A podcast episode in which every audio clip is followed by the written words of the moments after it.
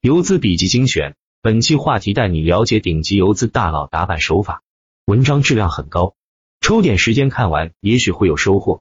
要想学好打板战法，首先就要规避打板的误区。个人认为，目前很多朋友存在以下三种误区。第一个误区，不了解打板的要旨是寻求确定性，往往一看到要涨停的股就以为可以去打。很多初学打板的朋友以为打板就是买涨停板，看到有快要涨停的股。就赶紧加自选盯着，看到要涨停了就赶紧杀入，这是很冲动的做法，违反了打板的目的是追求确定性的原则。一只股票快要涨停，你考虑是否买入，首先要搞清楚该股票为何涨停，至少心中有个大谱，否则打板买入就是买入了风险，根本不是确定性。确定性源于你对该股上涨逻辑的认知，以及其涨停后市场对其的认可。打板脱离了这两点，往往都是不成功的打板。即便其真的涨停，那究竟该怎么样去寻找确定性呢？寻找确定性必须要做大量的功课，对市场的形势了然于心，知道哪个板块或个股近期会动，能走多远都心中有个大谱。等到了这概念的股上涨了，就重点关注，发现快要涨停了，就是市场对其的认可，就可果断杀入。有的板块虽然知道上涨了，但盘中没有涨停，说明市场并不认可，也不应该买入。因为确定性不足，只有涨停才能代表确定性。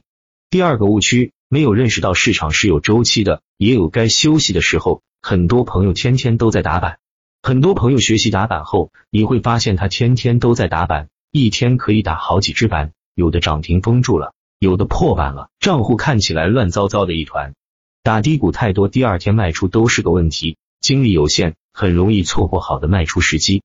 所以打板的话。股一定不能太多，超过三只就太多了。前期试错学习可以考虑，但等到技术差不多成熟了，一天只打一只股才是最合理的，集中精力才能提高胜率，资金的增长速度才会更快。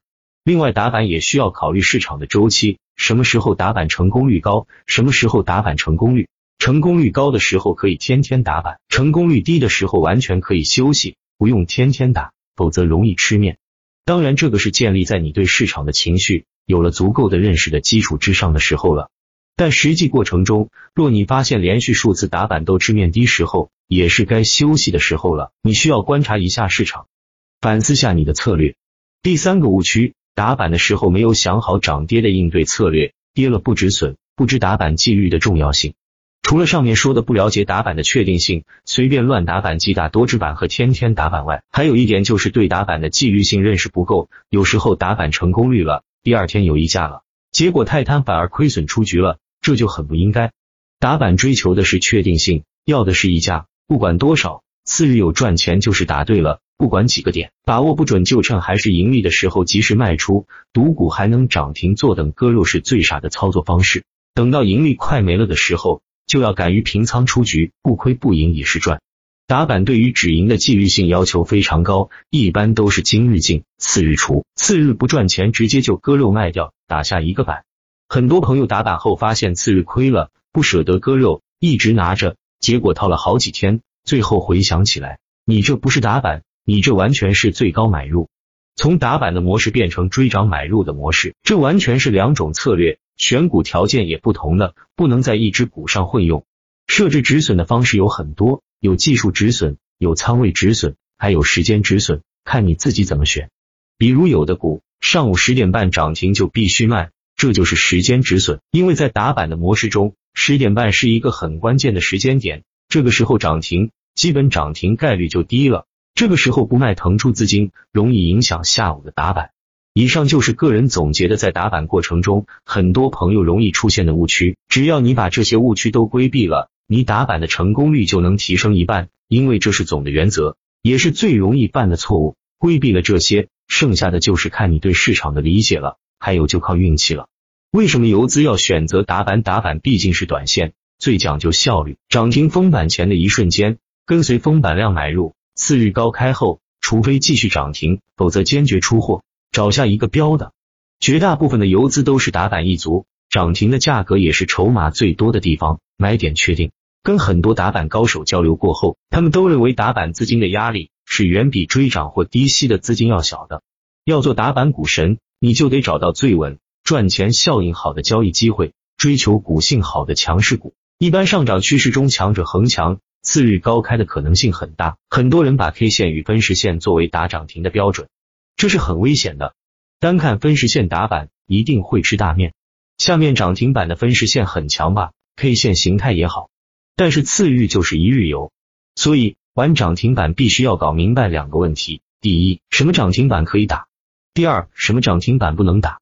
这些东西都是有经验和窍门的。一打板要打最强板，打板一定要抓到最强的那个，也就是我们常说的龙头股。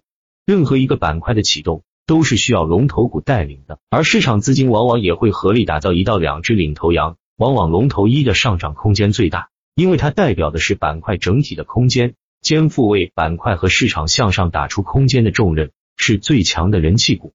千万不要觉得龙易都要涨停了，买了今天也没有获利，为什么不去买同一板块的跟风股呢？那些股还没涨多少，安全。如果有这种想法，最好还是不要打板。